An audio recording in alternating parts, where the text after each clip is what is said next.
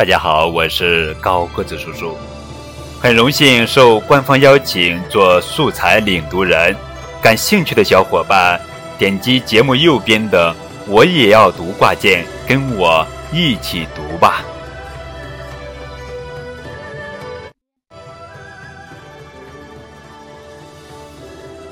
为中华之崛起而读书。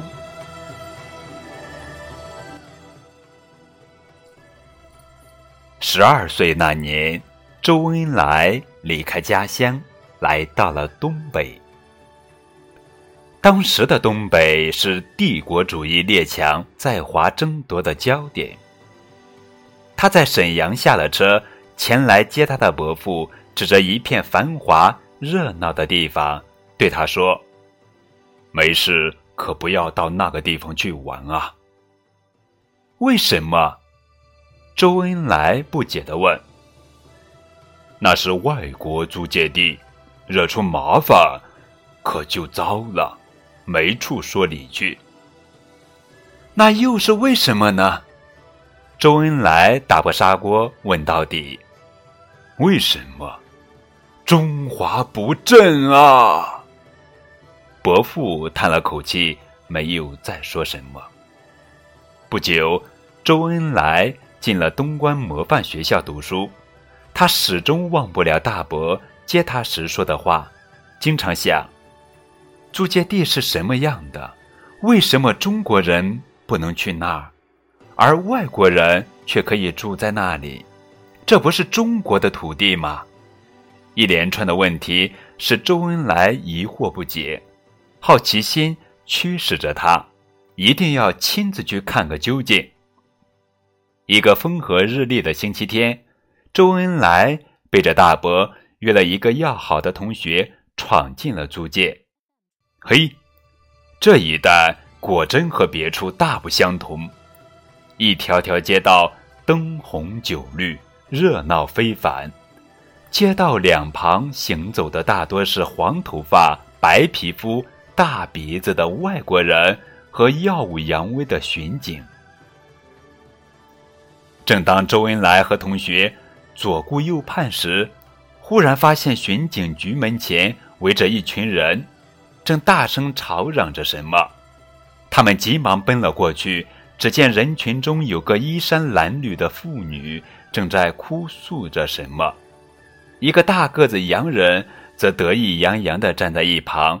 一问才知道，这个妇女的亲人被洋人的汽车压死了。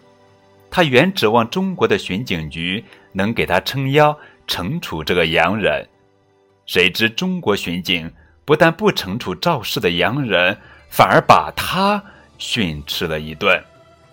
围观的中国人都紧握着拳头，但是，在外国租界里，谁又敢怎么样呢？只能劝劝那个不幸的妇女。这时，周恩来。才真正体会到伯父说的“中华不振”的含义。从租界回来以后，同学们常常看到周恩来一个人在城市，谁也不清楚他究竟在想什么。直到在一次修身课上听了周恩来的发言，才解开了这个谜。那天上修身课。魏校长向同学们提出一个问题：“请问诸生为什么而读书？”同学们踊跃回答，有的说：“为名利而读书；有的说：“为做官而读书；也有的说：“为挣钱而读书，为吃饭而读书。”周恩来一直静静地坐在那里，没有抢着发言。魏校长注意到了，打手势让大家静下来，点名让他回答。周恩来站了起来，清晰而坚定地回答道：“为中华之崛起而读书。”魏校长听了为之一振，他怎么也想不到，一个十二三岁的孩子竟有如此抱负和胸怀。他睁大眼睛，又追问了一句。你再说一遍，为什么而读书？为中华之崛起而读书。周恩来铿锵有力的话语博得了魏校长的喝彩。好啊，为中华之崛起，有志者当效周生啊！是的，少年周恩来在那时就已经认识到，中国人要想不受帝国主义欺凌。